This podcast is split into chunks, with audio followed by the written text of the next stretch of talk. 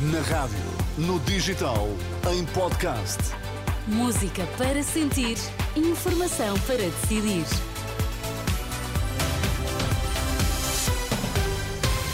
Altura agora para sabermos quais as notícias que estão a marcar a atualidade. Começamos pelos títulos em destaque nesta edição das duas. Boa noite. António Costa faz esta segunda-feira a nona e última mensagem de Natal como Primeiro-Ministro, um mês e meio após a sua demissão. 15 pessoas hospitalizadas devido a intoxicação em Sintra. O Natal convoca o melhor do ser humano. Palavras do Patriarca de Lisboa esta noite na tradicional mensagem de Natal ao país.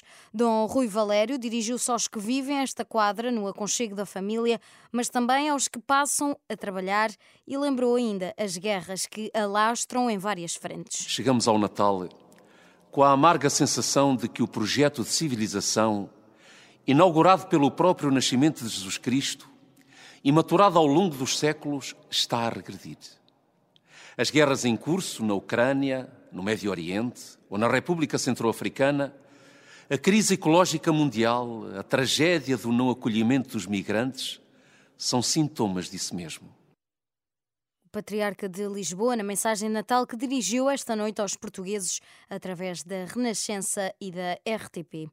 António Costa faz esta segunda-feira a sua nona e última mensagem de Natal como Primeiro-Ministro, um mês e meio após a sua demissão.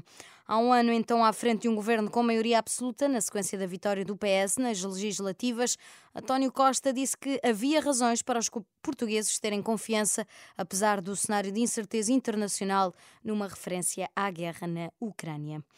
15 pessoas foram transportadas este domingo para vários hospitais na área de Lisboa devido a uma intoxicação por monóxido de carbono numa residência em Sintra. O Comando Nacional da Proteção Civil disse à Lusa que foi medida a saturação do ar atmosférico, tendo-se detectado um elevado nível de monóxido de carbono na moradia, não tendo adiantado mais informações. Sete pessoas foram transportadas para o hospital na Amador e as restantes para os hospitais de Cascais, Santa Maria e São Francisco em Lisboa. O alerta foi dado um pouco antes das nove da noite. Cerca de 190 centros de saúde do país vão estar a funcionar esta segunda-feira dia de Natal, em horário complementar para assegurar a resposta a situações não emergentes e diminuir a pressão nas urgências hospitalares. O Ministério da Saúde disse que vão estar em funcionamento mais de 180 centros de saúde, disponibilizando cuidados primários para situações como sintomas respiratórios ligeiros a moderados.